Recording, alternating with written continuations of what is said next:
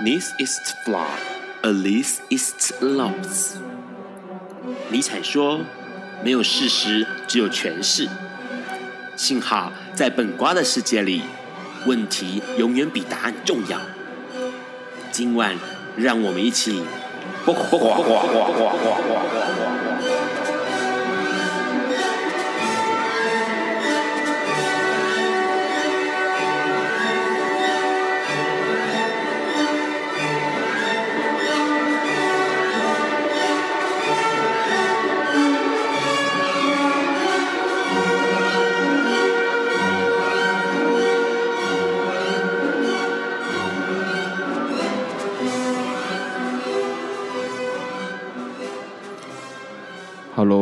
朋友，大家晚安。今天是二零一六年一月二十八日，礼拜四，现在是晚上九点钟。你现在所收听到的是不瓜笨瓜秀 Live 直播。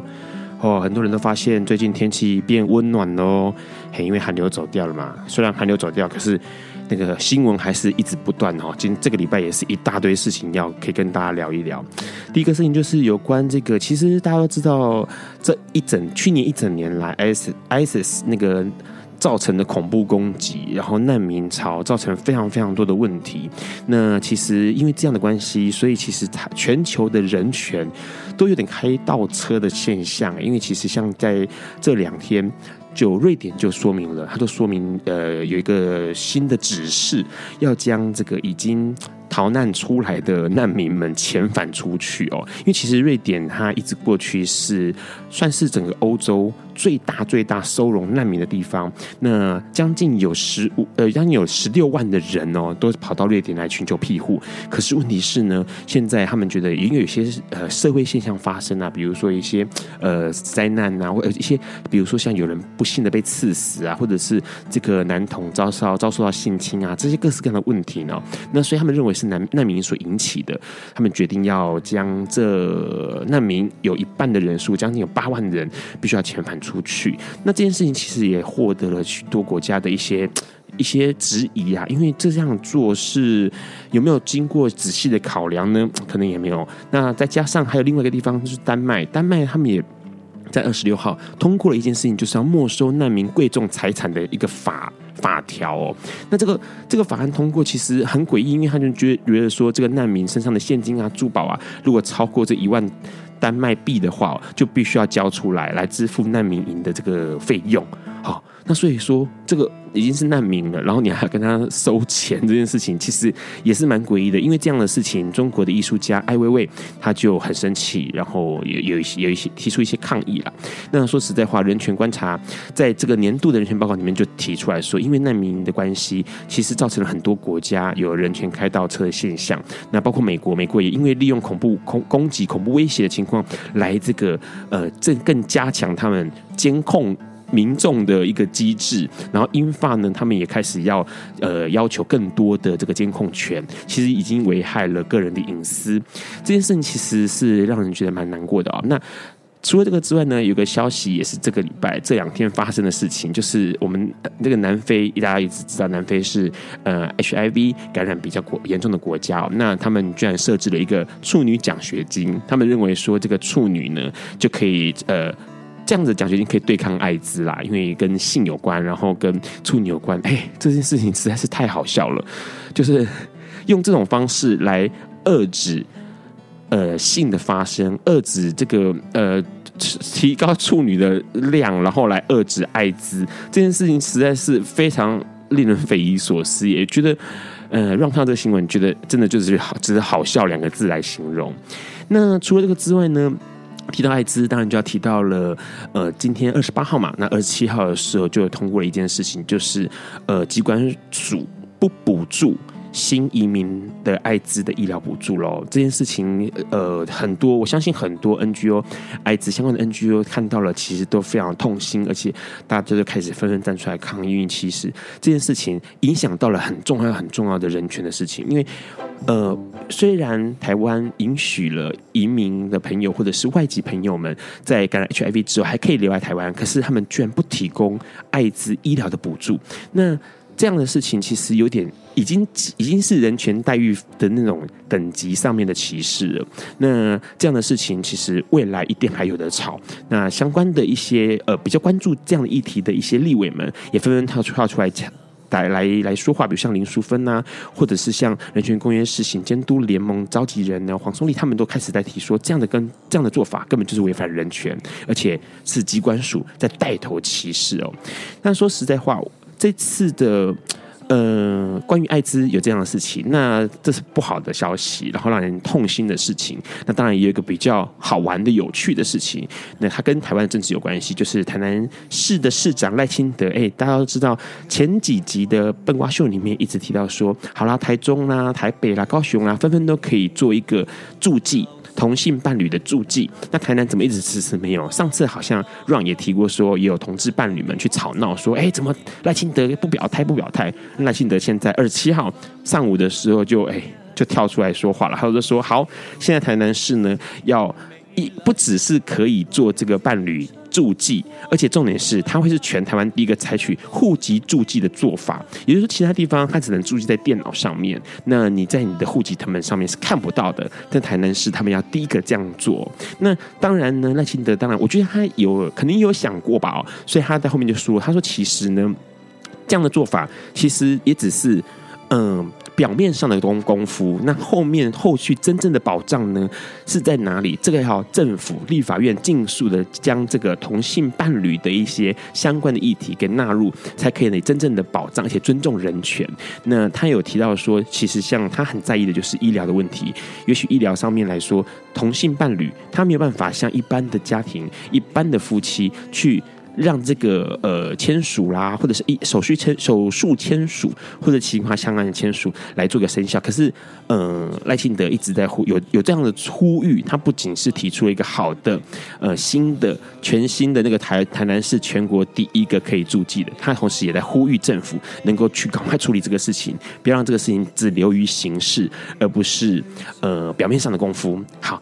那当然提到台南市台台来赖清德，当然就要提到民进党了。那民进党这一次的立法选举、立委选举，还有总统大选，可以说是大获全胜。那到底他们的大获全胜，是不是可能带来同志相关权益的进步，或者是同志相关的一些法案的处理呢？今天。笨瓜秀里面就必须要好好的聊一聊，而且今天邀请到非常非常重要的一个来宾来跟我们聊这个话题。那在这个之前，我们先听一下，呃，来宾很喜欢的黄耀明的歌曲，帮他选了《春光乍泄》。有一天，亚里斯多德在河边洗脚，他看了看身边的学生，将脚抽出水面，再踏入河中，说：“此水已非浅水。”另一位古希腊哲学家。赫拉克利特也说：“人不能两次踏入同一条河中，因为无论是这条河或这个人，都已经不同，就如同历史上的今天。”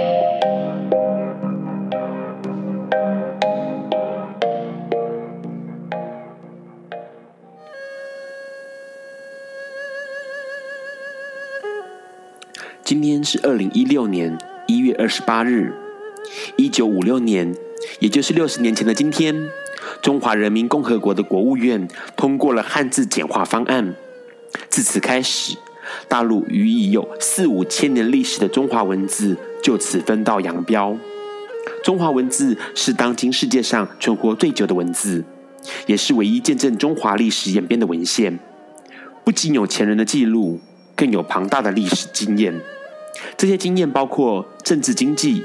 生产技术、天文历法、思想信仰、文化艺术等，是一代代累积与发展才得以呈现的。从文字的演变，可以看出中华文化与历史的演化。因此，我们现今称为繁体字的汉字，因千年来字体皆未改变，所以又称为传承字或正体字。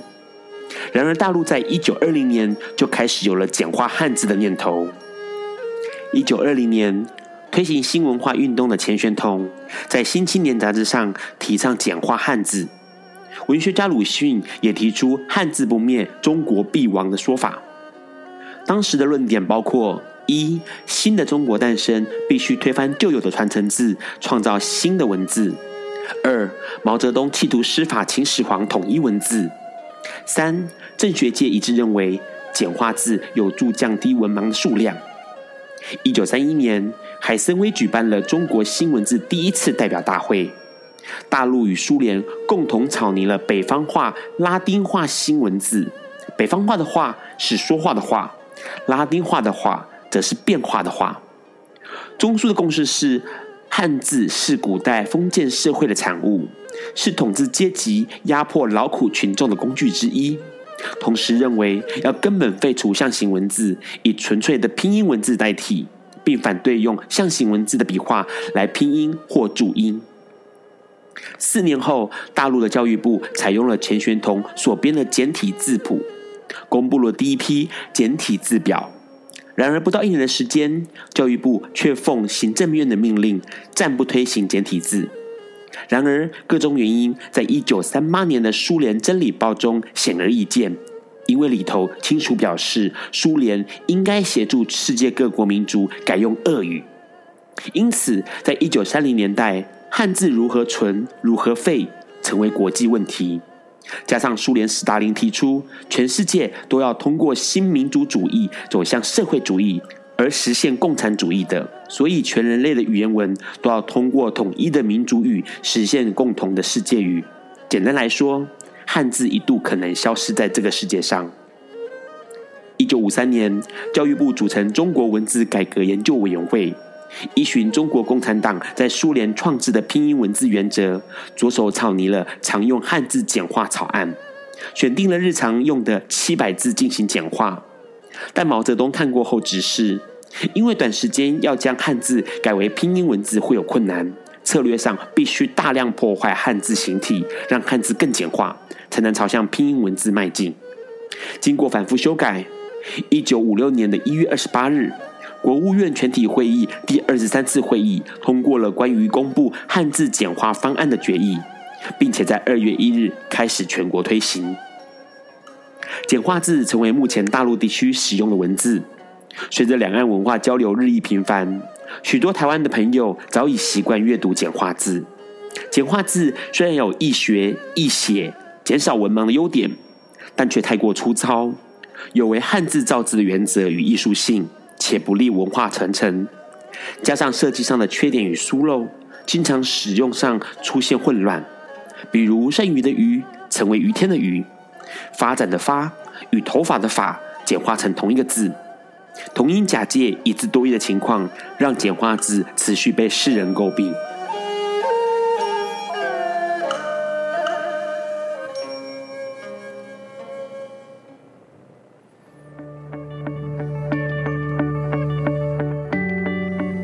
今天是昨天的明天，是明天的昨天。今天可以是去年的今天，前年的今天，甚至是历史上的今天。但今天不会重来。你今天过得如何？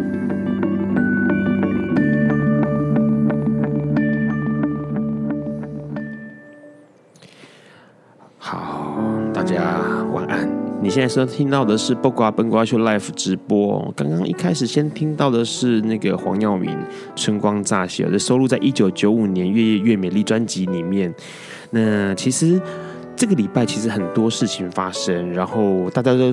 把焦点放在下个礼拜一哦，因为二月一号呢，立院龙头之争就要有一个分晓了，然后新国会就要产生。那当然，这个新国会关于立法这件事情，当然就很多啦，各家百家争鸣嘛，很多人就有各自的诉求跟想象，对于投射在新政府上面。那当然，这次八卦笨瓜秀就邀请了在同志运动上面一直很努力、很努力，然后也到现在还那个。我都称作老屁股哦，一直到现在的很重要的人物克飞来我们的节目上面跟大家聊一聊同志社群该怎么跟政坛对话。哎，克飞你好，主持人还有本瓜秀的听众朋友，大家晚安，我是克飞。科菲，克菲很重要，为什么？因为其实让做很多朋友都知道让做同志运动很长一段时间，那其实克菲是让的大前辈。让一定要讲一下，因为克菲第一次上笨瓜秀，一定要讲一下第一次看到克菲的那个心情啊、哦。那，我记得很久以前是在。应该是台大吧，台大不知道什么厅里面，然后反正就是同志咨询热线的晚会，好像是第一届还是第二届，然后他就在上面。那当然上面有另外一个女生叫王平，那当然后来就是都跟 Ron 很很很熟识哦。那那时候就看到一个男生好帅哦，那他大概有快二十年前，我觉得好帅哦。然后就是那样子，你知道意气风发，然后感觉就是英雄级的人物，然后在舞台上面发光，强光四射到让睁不开眼睛，然后后来才知道啊，就是克菲。然后我相信。很多那个有参加过同志咨询热线以前晚会啦，或者是知道他这个人，就觉得说啊，这个人真的是艳光四射，有有吗？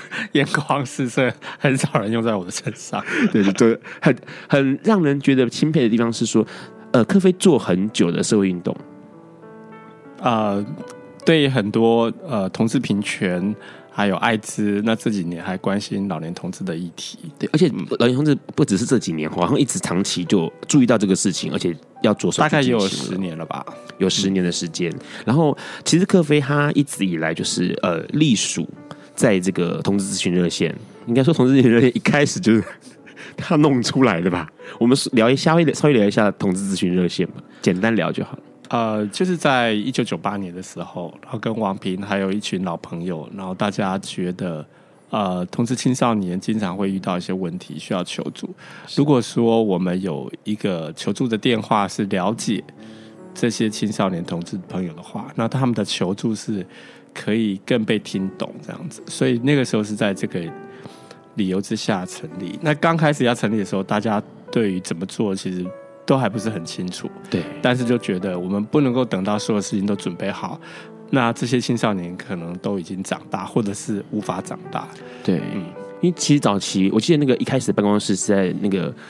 呃，罗斯福路的巷子里面，小小一间，对。然后我记我我有去过，然后就真的很小。然后但是那概念很像以前早期张老师，或像生命线一样，反正你有什么问题、疑难杂症，你就打电话来，卡这里等位哈，空八空空这样子，你打个电话，然后就会有人跟你聊天，然后有点类似呃心灵之商，或者是呃跟你，我觉得那个有很多时候是大家想要讲话被对讲话有被听到，嗯。对，而且后来咨询热线不只是听同志朋友的电话，好像家属 利用的很多。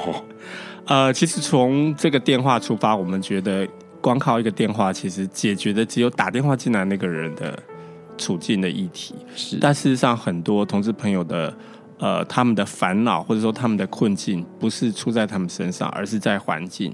是，所以后来我们也开始很积极投入了同志运动，然后希望可以改变社会，改变这个结构，包括去学校进行教育，包括呃提提供同志父母的服务，然后包括关心各式各样的议题。是，而且其实我觉得比较呃有趣的是。在早期，很多的应该说台湾最早期的同志运动，应该全世界大概是这样吧，跟社会运动有关，学生总是不遗余力，然后都都都会占有一席之地。那时候其实热线热线的组成好大一部分是学生，就是年轻的朋友，然后有动力，然后你就像一个那个指将军一样下指挥旗，因为在讲下下指挥旗，就给他们方向，让他们去。发现那个动力，然后并且达成一件事，因为我有听过好多热线的那个接接电话的小朋友们就说，哇，去里面学到不少东西，就是他可以看到其他人。我觉得那个东西不只是在电话的一头帮助了需要帮助的人，也帮助了接电话这一头的每一个人。对，其实很多人来受训，他发现他本来以为他只是来学习帮助别人的技巧，后来发现其实也跟自己有了很多的对话，跟自己的生命有很多的认识。对，那这个接线的培训，我们持续了一九九八年直到现在。我们最近正在招第二十期的接线义工，有兴趣可以上同志咨询热线的官网报名。对，因为其实而且其实咨询热线做了很长一段时间，那。呃，我还我还印象很深刻是早期，呃，有一位朋友，我们叫呃，这位朋友其实同志现在年轻人同志当然不认识的，然后老一辈的同志可能都知道他，就是叫就是蒋怡。OK，那他那时候其实我觉得他感触他感触很深，因为他就说一句话，他其实他有在提到说，如果在他的年代有热线这样的单位的话，该多好。可是其实可以知道说，很多人需要这样的一个管道，可是以前没有，后来热线的出现，让这个管道。被使用了，然后被使用之后，其实热线到后来，呃，不管是现在大家熟悉的同志游行，一开始也是热线，哎。把这个心血哦，人力投进去，然后设法让这件事情动滚动起来。那滚动到现在，那还有很多有关同志的话题或同志的议题，也都是热线先抛出来。而且现在热线其实好几十年，今天十年前、十多年前，热线开始分了嘛。包括关心的可能就是不只有呃青少年同志、同志，可能包括老年同志，然后艾滋议题这些。我们还有亲密关系小组，然后还有跨性别，还有。呃，南部办公室，然后我们现在大概有，糟糕，九个组还是四个组？啊，那个成长太快，可不可以搞不清？可不可以现在在同志咨询热线里面担任什么地位？什么位置？呃、我现在理事。其实热线有非常多的工作人员，已经很早就开始独当一面，所以对我现在比较都退居二线比较多。对，而且因为其实比较有趣的是，因为呃，克菲他因为一开始就对对于运动这件事情是熟悉，其实关心的。那所以说他其实呃，在某个部分在做运动，其实某个部分是需要要有很敏锐的一些观察力。那个观察力可能是在于媒体，在于政治圈，在于整个社会的脉动的变动上面。那其实后来克菲，克菲其实很多很多的时间是花在这个上面。也就是说，他可能不是那个亲自去培训人的人，他可能是在。呃，二刚刚说的二线后面去观察整个局势的变化，然后去了解说，现在目前来说有什么东西是要呃下一步该做的，或者是目前的整个的结构上面有什么样的不对劲？那这个不对劲可能就是克菲去敏锐观察到。当然，所以为什么要请他来讲这个这次的呃立委之后，立委选举之后的一个态势哦？因为克菲最擅长的就是这个媒体观察，而且早期我们热线也有这个选举观察团。好，然后去观察整个政治上面的变动，这个东西待会我们再请克菲跟我们聊一聊。我们现在听这个克菲喜欢的另外一位歌手叫朱约信，也就是猪头皮的歌《我家是疯人院》。Hello，你现在正在收听的是《播瓜笨瓜秀》Live 直播。好，刚刚是猪头皮的《秋葵两瓜》第三集，我家是疯人院。这是一九九五年的歌曲，今天让挑的歌曲都是一九九五年的，还蛮特别的哦。那比较有趣的，来宾太老，所以喜欢听的 歌手都比较老。这样这样说就太太实际，没有啦，因为刚好一九九五年的时候也是立委选举，然后一九九六年的时候是首次台湾总统直选。那当然，这个朱约信猪头皮的歌曲就是跟这个选。选举是，哎，有点类似相关，但它又不是全然相关。这个歌手还蛮厉害，二零零二年的时候得到拿到金曲的放眼歌王哦。刚刚提到说，克菲在这个媒体观察上面非常有一套，稍微聊一下为什么有一套？呃，其实主持人真的赞誉过度，这样子没有，真的是，我很不好意思，呃。在过去几年的同志运动当中，其实很早同志社群就开始发起有关于选举的时候的一个观察团了。是。那这个我自己参与是从一九九八年开始。那但是我所知道，在九八年之前，一九九五年，其实像张小龙老师他们在台大就已经开始。那呃，不管是九五年、九八年，或者是到后来二零零一年，甚至二零零七，呃。前前后后有好多次，那这些呃，在选举的时候，同志介入去进行对候选人发出问卷，然后希望他们可以回复呃承诺一些同志的证件，这个是过去常用的方法。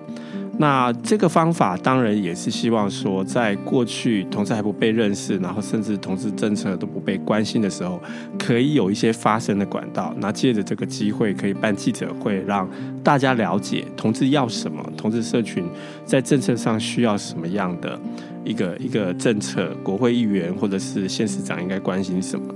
所以呃，前前后后提过非常多不同的一些意见。那可是后来我们也发现说，这样的方法其实是有也有一些它的问题，是，比如说当这些呃填问卷的人，他过去其实都还没有什么从政的资历，对，甚至说呃他过去也没有真正做过什么对同志友善的事情，那光靠这个问卷，其实他到底能够呃承诺多少，或者说他填回来了，他说打勾了，说他答应这些证件。但事后呢，我们怎么样去检验？是。那甚至也包括说，好，那我们怎么样回头去说服这些候选人？你填了这个证件之后，我们同志社群会有选票给你。是这个在过去其实也是非常非常困难做的一件事情。那当然也在不断不断的练习跟这个政治人物的互动当中，其实同志社群也在学习。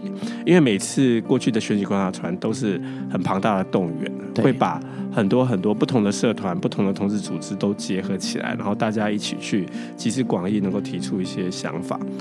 呃。所以后来，呃，这几年我自己觉得，其实更重要的是，我们要学会一套怎么样观察政治人物的方式。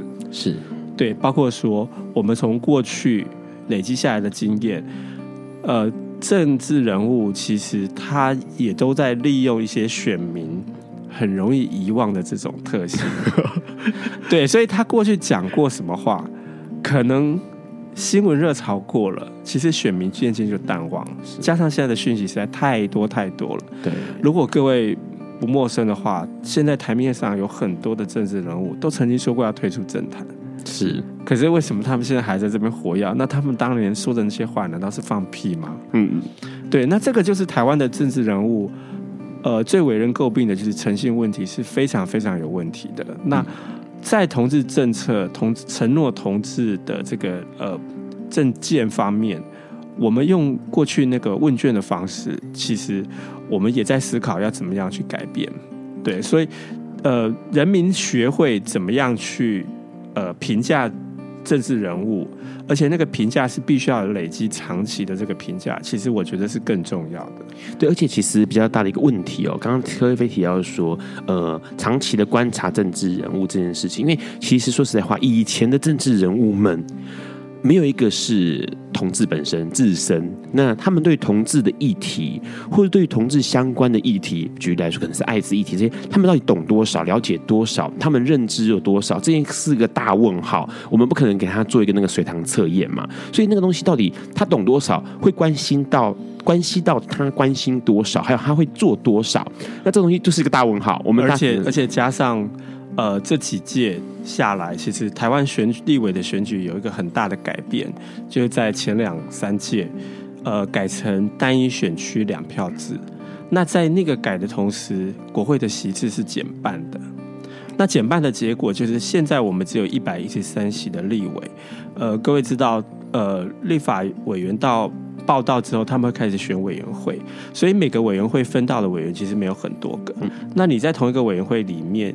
的议题，你要关心这么多的法案，事实上是一个很庞大的一个一个负担。对，如果他没有很好的呃国会助理，很强大的国会助理，其实这些事情当然就是非常非常的困难，而且有可能就被遗忘了，直接被遗忘跟忽略这样子。对，所以呃，我觉得选民要学会更聪明，而且要在过去一次又一次被政治人物骗的过程当中 得到。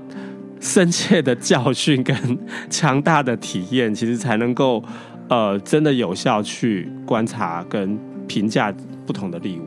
对，因为其实这一次比较有趣的是，那先这样说好了，你看看这一次，你觉得这一次的新的总统出现哦，第三次的政党轮替嘛哦，那加上这次的呃立委一波的整个这样换，其实有有点类似大换血。先不论同志。光是年轻的立委，哇，这些人可能都比我们的年纪都还要小哦，哈，他们就坐上了立委了，然后握有一些政治的权利了。你怎么看这件事情？我觉得年轻的立委上去不是太大的问题，对，只是说他们的做事态度是什么。其实刚刚 Ron 讲的没错，最近不是有个新闻，就是国民党因为大败嘛，所以光是国民党就是。呃，毕业的立委，他们的助理就高达三百位，是对。那这个形成另外一个失业的问题。那你也可以想象，就是这次国会的大换血是非常非常剧烈的。是。那这个剧烈当然是需要一些时间去呃适应，包括他们要在这个国会殿堂里面去学会立法的这些游戏规则。那这次其实很大的改变是说。过去长期以来就是霸占这个立法院 发言权、握有麦克风的人，就是这一次被台湾人民所痛恨的国民党，其实这一次只剩下三十五席的立委。是，那那其实也还有三十五席立委，也也是一个很大的势力。但是呃，过去的比较大的反对党民进党，他们这次拿到了七十七十多席的立委的席次。那呃，在这样子的情况，呃，民进党是六十八席，对不起。嗯。那再加上呃新兴的政党。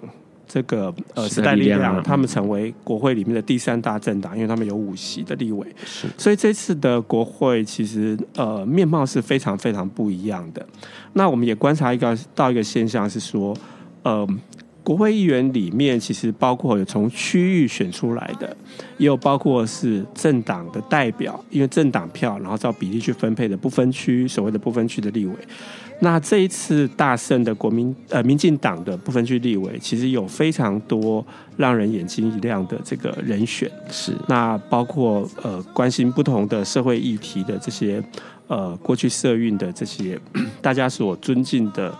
呃，人物或者是大家所看重的人物进到国会，包括有关心老老人的，有关心这个呃，又绿党出身，有人权律师，然后也有呃做农民运动出身，还有关心残障运动的，是关心呃妇女议题的这些民进党的副呃不分区的立委，其实是很可以期待。那我觉得呃，对很多社会团体、社运团体来讲，这些立委是比较相近的经验，所以。呃，接下来跟他们谈合作，或者是说去游说他们支持一些法案，其实是有比较大的可能性。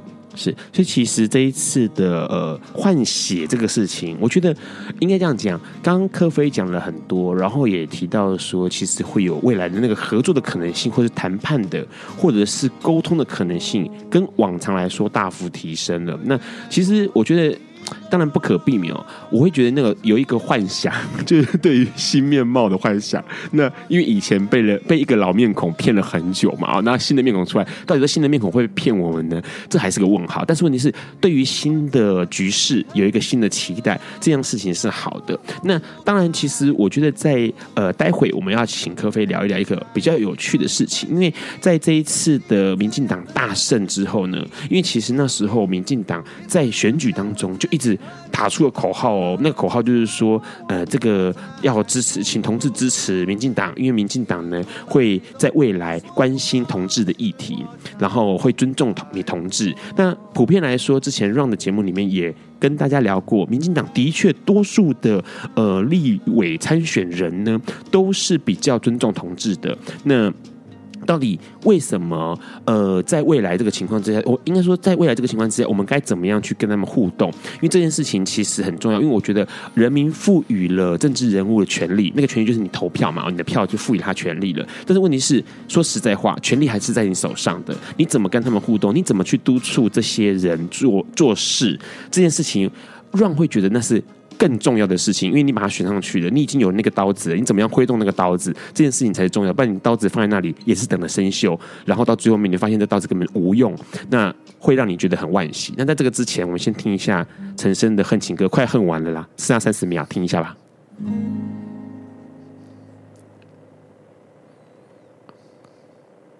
哎，他真的真的就结束了。好了，没没关系，那我们就继续吧。好，刚刚其实提到一件事情，就是因为呃，那个立委选出来之后，那当然民进党的这个总统候选人蔡英文呢，他这个已经当选了，所以他就开始讨论一件事情，就是关于未来修法，然后哪些东西是必须要先优先处理的法案呢？那他提出来蛮多的，总统交接条例啦，两岸协议督促这个监督条例啦，长期照告照顾的这个法案的修正啊，住宅法啦。或者国有财产修正法啦，或者电业法，那还有两岸经济民生为主轴，然后大家就开始哇哇叫说：“哎啊，为什么没有同志的相关议题？同志相关议题跑去哪里了？”好，那这个新闻讲出来的时候，哎，这个事情讲出来的时候呢，其实当然变成新闻呐、那立刻就有一些人跳出来讲话，比如说，哎，Run 的好朋友丁宁呢，他就立刻在脸书上说：“这样子根本就是在消费同志啊！”那他甚至还写说：“这样未来的四年有什么好期待的？”他其实就直接喊出来说：“为什么当初？”吵着说一定会支持同志，然后会把这个事情优先讨论的，可是为什么没有？好，那克飞怎么看这个事情？呃，首先我觉得政治人物是需要监督，这个毋庸置疑。是，那呃，大家千万不要因为推翻了一个讨厌的国民党，所以就太大意。我觉得，呃，当政治人物开始上任，其实选民也应该开始工作。是对，我觉得。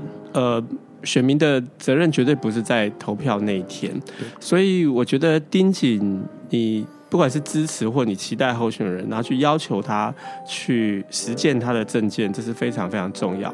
但是有关优先法案这件事呢，我倒是有比较不一样的看法。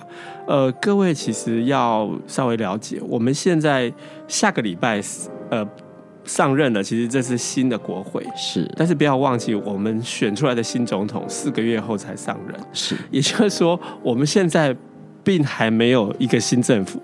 对对，所以我们现在是新的国会加上一个旧官僚的政府，是对，所以呃，蔡英文提出的这些呃，民进党他们认为的优先法案，老实讲，很少人在呃会期开始的时候或前面就提出优先法案，所以他当然有一个新人新政，然后新国会的一个宣示意义比较强烈。那刚刚 Ron 有念了这几个法案，其实他们提的。呃，清单大概就是这几个。那里面前面两个其实是比较急迫性的，比如说总统交接条例。是。那台湾民选总统说起来其实也没有很久，就二十年而已。对对，所以呃，在第三次的政党轮替之后，呃，大家当然就觉得，那不同的党的这个当选人要交接的时候，其实应该让它制度化，而不是一片混乱。那这个其实是有急迫性的，因为五月二十二十号之前就会用得到。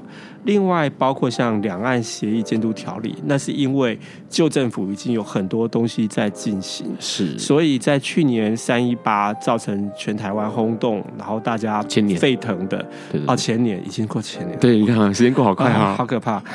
其实就是呃。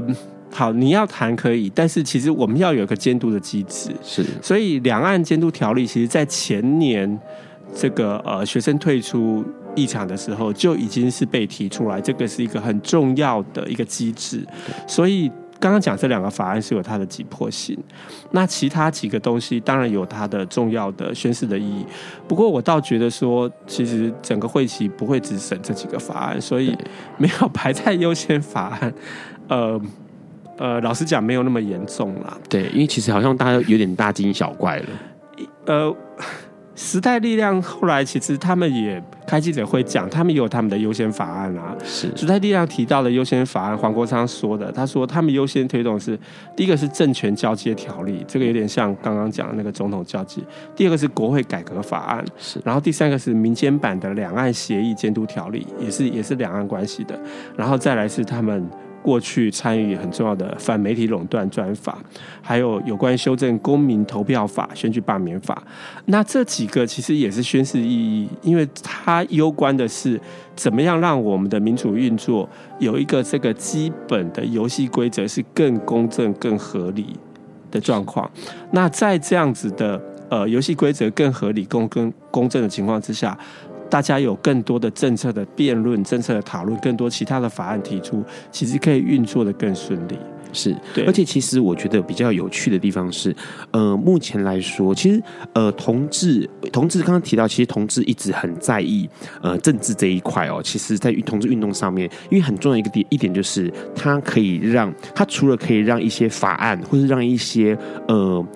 舆论被产生，或者是社会的关注被产生之外，其实很重要一个地方就是透过这一些呃，不管是法案的冲撞啊，或是法案的运作过程当中，或是沟通过程当中，其实可以让社会大众去了解某一些事情在变化。那某些事情可能是目前的趋势在变化，或是某一些在国外运作的一些人权在变化。可是这些东西到底它的急迫性有没有高到这个程度，或者是说它是不是哎，我现在不先放在优先法案里面，它就。不被重视这件事情，其实是我觉得是大家可以呃稍安勿躁，因为毕竟还有四年的时间。那这个四年的时间，其实大家可以去想一想，说为什么呃我们把那么千辛万苦的，其实之前让在节目里面就提到说，大家都一直很千辛万苦社会运动，好希望把同志丢进去那个政坛里面去哦，然后设想想想那个想方设法的，一定要把人推进去。那推进去推进去要干嘛？推进去不是托占一个位置而已，他推进去他一定要做的事情。其实，在这次的呃立委里面，有蛮多同支持同志，呃，先说同志婚姻好了啦。其实像国民党就五位嘛，那民进党三十二位，时代力量有五位，那亲民党有一位，那无团无党团结联盟就高金素梅她一位这样子，其实人数算不算蛮多的？那只是说要如何让这些人运作起来，然后同志社群到底自己想清楚自己要什么了吗？这件事情可能是比较重要的。克菲有没有想过说，目前同志社群最需要什么？呃，我觉得同志婚姻法的呃游说过程或立法过程，像刚刚 Ron 讲的，其实它更重要是社会的对话。是，比如说，我们可以假设一个比较极端的情形。好，假设真的就这个会期，下个礼拜开议的这个立法院的会期，就真的通过了同志婚姻法。是，第一个我想问的是，那你会去结婚吗？对，这件事情很重要哦。法案过了过喽，大家不是那边哇哇叫吗？好，假设说大家都很勇敢，都愿意，而且有需要，然后都想要去结婚，好了，那都去结婚了。那接下来你想领养小孩，然后但是你领养的这个小孩，他生长的社会是什么样一个社会？是，如果他是一个到学校去，他的同学、他的老师知道他有两个爸爸或两个妈妈，然后对他都有歧视，那学校不愿意正视他的这个议题。那这样子的孩子在这样的同事家庭里面，难道这样子的同事的伴侣配偶，你们可以放心吗？而且是 OK 的吗？这个法案这样是 OK 的吗？对，所以我的意思是说，呃，立法的过程不一定快就是最好的，是，而是说这个立法的品质，包括说这个立法的过程有没有进行到有效的社会的对话跟社会的教育，是对，因为我们想要改变的是同志的处境。是对，我们现在在做的这件事情，不应该只停留在它只是一个立法的行动而已。是，立法行动是改变同志权益的一环，对，但是它不是终极的目标。是，对，事实上跟同志处境有关的，其实还有很多很多相关的，比如说老年同志会关系到的就是长照法。对对，所以这次被蔡英文提出来长照法的修正，其实跟老年同志是息息相关的啊。对。而且，或者是单身同志，对啊，在呃台湾讨论长照法这么久，然后现在呃渐渐的越来越多的关注，因为老人呃老化的关系，在这里面有没有同志呃适合同志的长照的规划，适合同志的长照法的制定？那这里面其实同志都应该去发出声音。那在发出之之前，我们同志社群知道我们自己要什么样的长照法吗？好像大家都没有人有这个概念，或者是说没有这个没有这个念头，哎，从没想过。这个在热线的老同小组这几年一直在讨论这个议题，我们也在不断的在座谈会，在一些时候都去呃关注，然后去找人，然后去办研习，然后进修。呃，在今年参选的这个呃吕新洁。是他在参选过程当中，其实也发表过很多次有关于长照法的这些呃意见。其实我觉得这个都是让长照的议题可以深化之后带进去同志需求。那这个都是在婚姻之外，其实同志也同时。需要的一些相关的法律，对，甚至有可能你其实刚刚提到长照法，长照法其实它可能关切到，但所有人都适用，而且重点是，其实你想想看，如果假设今天同志不管，其实同志有没有结婚这件事情，一定需要用到长照法，这事情一定会面面临到。那当然。呃，更多的帕斯提朋友、艾滋的朋友们，他可能这件事情对他来说也是切身相关，没错。所以他其实可能产生出来周边更多更多的效益，这些东西可能是哦，光是一个长照法，它可能带出来的周边效益，对于同志的好，或者是那个益处，或者是值得人深思的部分，可能更多。比如说，人都会老，对不对？对，老就会有失能的议题，是。所以长照法。他在讲的，他在规划的，就是当人失能，需要照护，需要进入照护机构，不管是或者是在居家照护的这个呃状态之下，整个社会支持系统给予什么样的服务？是对。那这个在规划的时候，我们都要把同志不同的这个长照的需求。的故事，这些经验能够去挖掘出来，然后能够进到政策里面去进行游说，让这个政策是可以有想到同志的。对，因为如果同志呃，假设是没有结婚的人，他可能就会有呃独生老人的照护的议题，是对。那包括感染者的朋友，他可能假设说生病了，那他有这个呃艾滋病的病人的照护的议题，那这些都应该被声音应该被听见。对，而且其实刚刚提到，呃，刚刚说民进党列出那个呃他们的优先处理法案的顺序哦，其实里面还有一个住宅法，这东西其实说实在话。每个人都需要用到，同 同志也不例外了，难道就不用住宅吗？是，所以这件事情，我觉得其实呃，大家其实这次科菲来节目上面，我们可以带出一个东西，就是去思考一下这些东西，他所关切到的事情，是不是就真的只是关系到这一切，这面前看到的这一切，它有可能延伸到更多更多的话题。而且，其实刚刚在节目之前，Ron 跟这个科菲在聊天的时候，我们就聊到说，其实很重要，在某一些法案在那个运作的过程或产生的过程当中，或者处理的过程当中，其实很重要一个地方是它造成的社会效应哦。那那个社会效应其实才是呃同志运动的朋友们所关切到的。他可能带出来的是讨论话题，他讨论他带出来的是沟通，然后跟不断的对话，甚至是辩论或吵架，我觉得都是有意义的。对，因为那个过程当中可能会产生到更多更多，也许我没想过。像回到刚刚说的那个同志婚姻好了，好，你结婚之后呢，那通奸罪怎么办？那今天。这说真的，这每个人都遇到哦。今天就好，就我们先不讲婚姻，可能两个人在一起，某一方可能就会所谓我们所谓偷吃或出轨，或者是有时候就来一炮这样子。那问题是，这个东西如果假设一旦这个同同志的婚姻、同性婚姻，它一旦成立了，哎，这就通奸罪了耶。就你就会面临到这些各式各样的问题哦。那刚刚那个克飞就在节目前就说一句，他说啊，现在是异性恋都吵着不要结婚啊，同性恋一直吵着要结婚。可是那后面带来的东西，同志朋友想清楚了没有？我觉得大家就是也许有这个机会听了节目之后回去想想。好，你就假设明天婚姻法真的通过了，然后你要结婚了，你在想你接下来要面临的议题是什么？我觉得认真去想一下结，想一下结婚是什么事，怎么一回事？是，其实你才会想清楚，到底你会遇到哪些需求。而且重点是，其实很多的目前来说哦，Ron 的观察就是那个全世界都在敲边鼓，就是大家哈异性恋们就拼命敲边鼓说啊，我是同志，所以咚咚咚咚咚，赶快同志婚姻赶快过，这样才对同志。我觉得大家不要把这个婚姻只停留在就是鲜花礼服还有祝福上面，因为。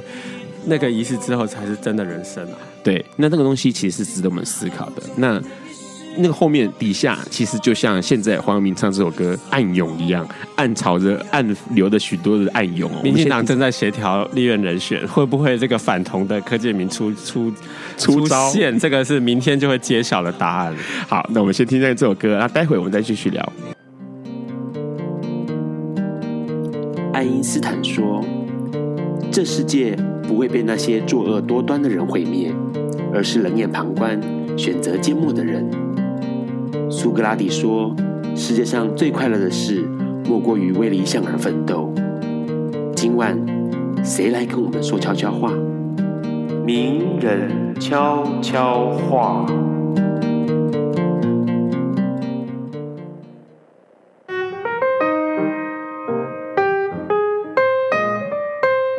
大家好我是云门的创办人林怀民。我跟每一个人一样，常常因为工作啊碰到了瓶颈。有些时候，事实上事情做得很顺利，可是因为没完没了，闷得很，总是觉得很无奈、很苦闷。我想忍不住的时候，我就会做出一些啊。走出正轨的事情，譬如说，回家的时候，呃，绕去别的地方混一下，再回家，哎，好像就好一点点。或者进城去，我在淡水工作，所以进城是一件稀奇的事。我看看啊，捷运上的人，我看到马路上的东西，我看到书店里的新书，啊，我想，我们都要帮助自己，让自己开心起来。因为要活下去，就得开开心心的活下去。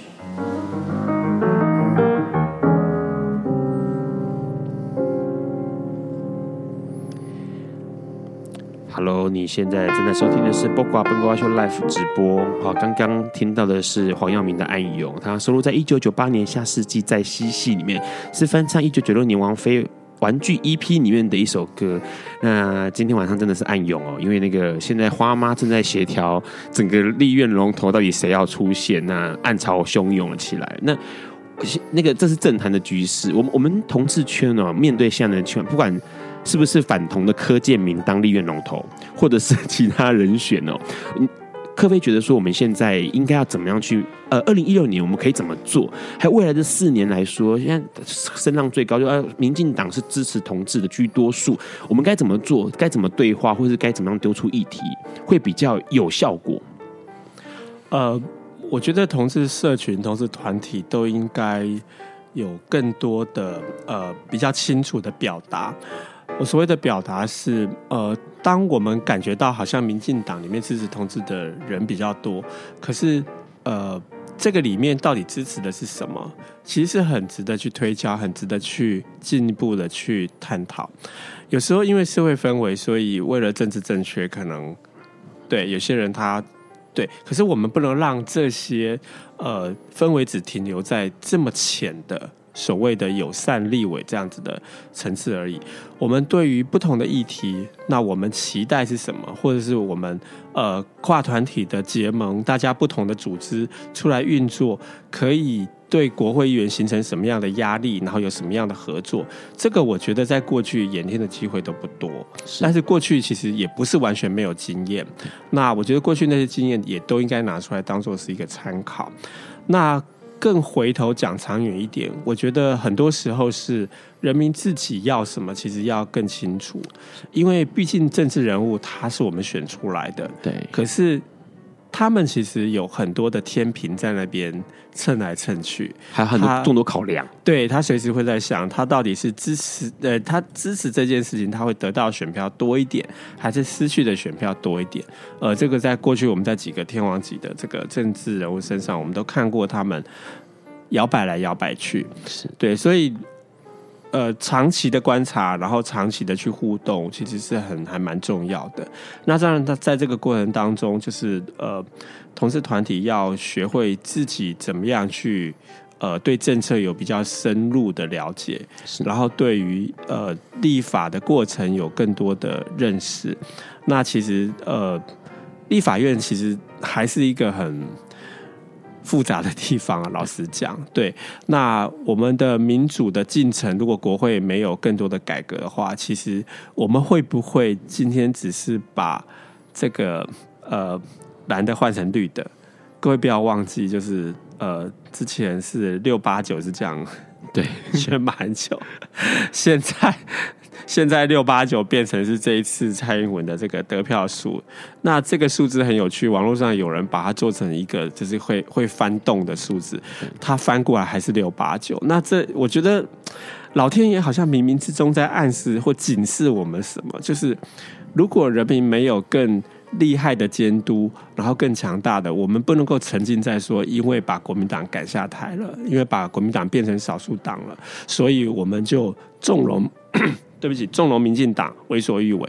那这样子，其实我们不就再过了四年，又要再来一次吗？是对，所以我觉得对政治人物，其实不要有太不切实际的幻想，而必须要很真实的就是呃。比较精明一点，去 去对他们做监督。而且之前其实刚刚提到，呃，既然你要监督，你得要知道你需要什么嘛。对，如果你不知道你需要什么，其实你就无从监督起了，因为你就啊，那就那样吧。那科菲觉得目前来说，我们现在最需要的是什么？在目前来说，因为我们这样做，你看我们做同志运动做了这样子十多年来哦，快二十年来的那个经验看起来，哎，台湾同志社会的气氛好像改变了，异性恋看同性恋的。观感、气氛，整个社会都改变了。目前同志还需要什么？我的教育还是非常非常重要的，因为在四年前，这个呃，算五年前了，真爱联盟其实呃出来把同志教育做了一些搅动之后，之前曾经定下的一些原则，其实我觉得有被被影响到，是对，包括那个时候很早的那个课纲里面提到，就是呃要尊重同志。尊重多元性别，然后要认识多元性别，认识同志。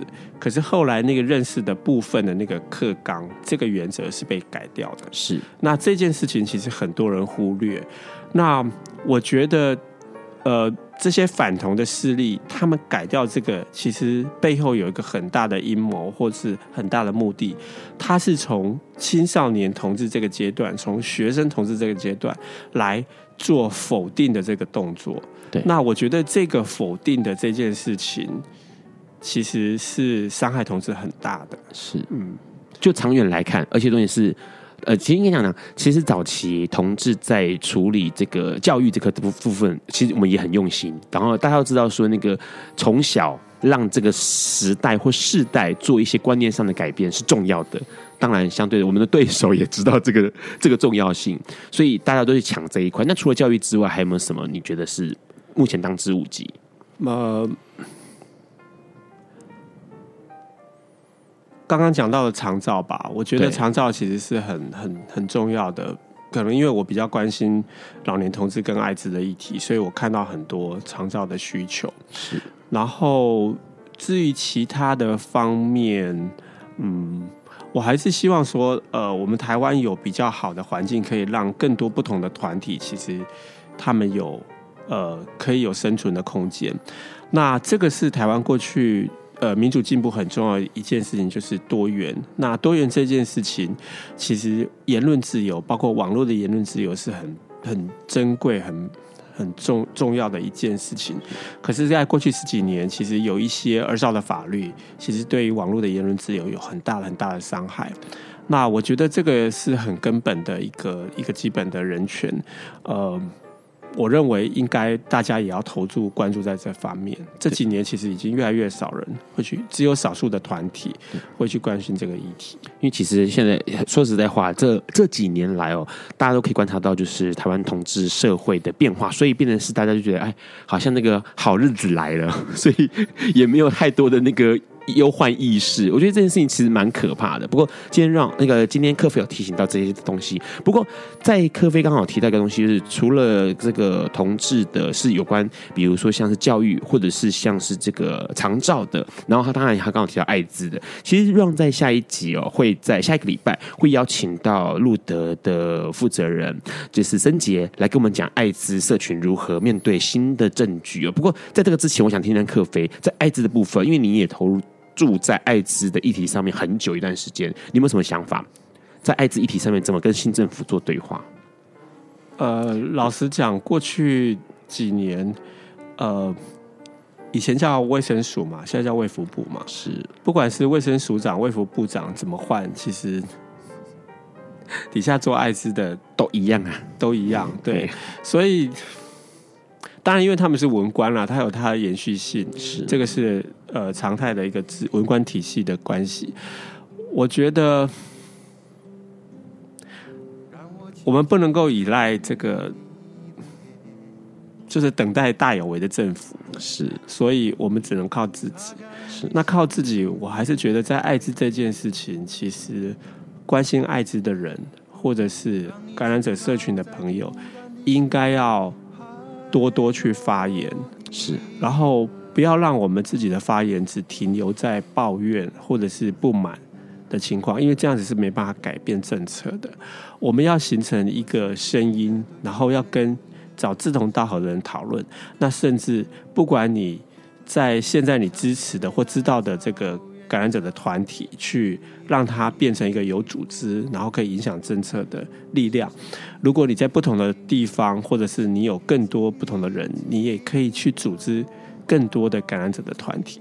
我觉得感染者的声音能够出来，其实对台湾的艾滋政策是会有更大的影响。对，而且知呃让知道一件事情，就是说呃，不只是集结或者是团结这件事情哦，其实，在那个资料收集上面，或者是某一些的呃会诊上面，其实这件事情也非常的重要。所以，其实热线目前在进行一个计划，这计划科菲跟我提了之后，我觉得哎很有趣，它叫做艾滋关心呃关系人访谈计划。呃，其实这个计划最原始提出来的是江运生，是对，那他的伴侣就是一个感染者，所以他当提出这个之后，呃，热线的艾滋小组有很多人觉得很有意义，所以也加入这个计划。那这个计划一个很重要的精神就是，我们过去在谈艾滋的议题的时候，我们常常会关心感染者本人。对，可是，在感染者身边的朋友，其实很少人把焦点聚焦在他们身上，所以我们希望这个计划可以访谈感染者的亲友、感染者的伴侣、配偶，然后可以让呃这个艾滋的议题从不同的角度去谈。那借着他们的访谈说的这些故事，呃，让这个艾滋的议题可以呈现更多样的面貌。对，那这个访谈其实我们已经进行了一阵子，也访谈了一些人，但是我们还是希望有更多。如果你的伴是一个感染者，或者是呃你是一个感染者，那你觉得你的爸爸妈妈、兄弟姐妹，或者是你的呃伴愿意接受访谈的话，那我们有一个联系的 email，那这个 email 你可以跟我们联络，然后我们会安排时间，或者是先跟你聊一聊。那你有不了解的地方，我们可以在那个呃访谈前先做一些澄清跟介绍。是那个 email 呢，基本上呢就是呃，我两两个 email 了。那这边让念一下哦，一个是 h o m o 点 v 点 c 小老鼠之后是 gmail.com，另外一个 email 是 x i a o d u，然后小老鼠之后是 hot h o t 哦 hot。L I N E Hotline 也是热线 Hotline 点 O R G 点 T W。那这两个 email 其实在这个帕斯提电台的部落格上面，或者是路德协会的脸书粉丝团上面，呃，之后让会把它放上去，然后所以所有的人都可以看得到。如果你有这样的想法，然后你的身边的今天你是感染者哦，如果假设你现在身边的朋友愿意接受这样的访谈计划，当然最好。那问一下，如果自己是感感染者，然后他同时也是艾滋关系人，这样也可以，对不对？比如说两个都是感染者的话，嗯，A 是感染者，没有，没有这个我们没有认真想过，哎，对，他是又是感染者，他同时又是艾滋关系人的，因为他的另外一半也是感染者。嗯，好，可以先跟我们联络，我们好好想一想。对，因为其实我让听到这个计划其实很有感触，因为呃，多数的其实很多在讨论医疗，医疗一路讨论下来都在聊。病人的部分，可是到后来到一个照顾者，对，到成熟到一个程度的时候，就会找讲那个照顾者或陪伴者，这很重要，因为就像现在陈升唱的“不再让你孤单”一样，希望所有的感染者或者是感染者关系人都彼此不让，不再让对方孤单。那这个访谈，我们希望未来有计划可以写成故事，然后进行出版。很多时候，这种有血有肉的故事去谈艾滋，其实是可以更让社会大众更容易进入这个故事，进入这个议题。对，而且重点是很重要的是，这样的资料在未来非常非常的重要，因为在处理其他有关艾滋，尤其是立法或者是相关的议题上面的时候，它是非常非常重要的资料，因为我们会从这些故事当中知道需要什么。了解了什么，然后并且提出我们的想法，这才是最重要的。没错，对，今天谢谢克飞来节目上，下次有机会一定还要再叫克飞过来。谢谢，谢谢，谢谢听众朋友。好，大家晚安喽，晚安，拜拜。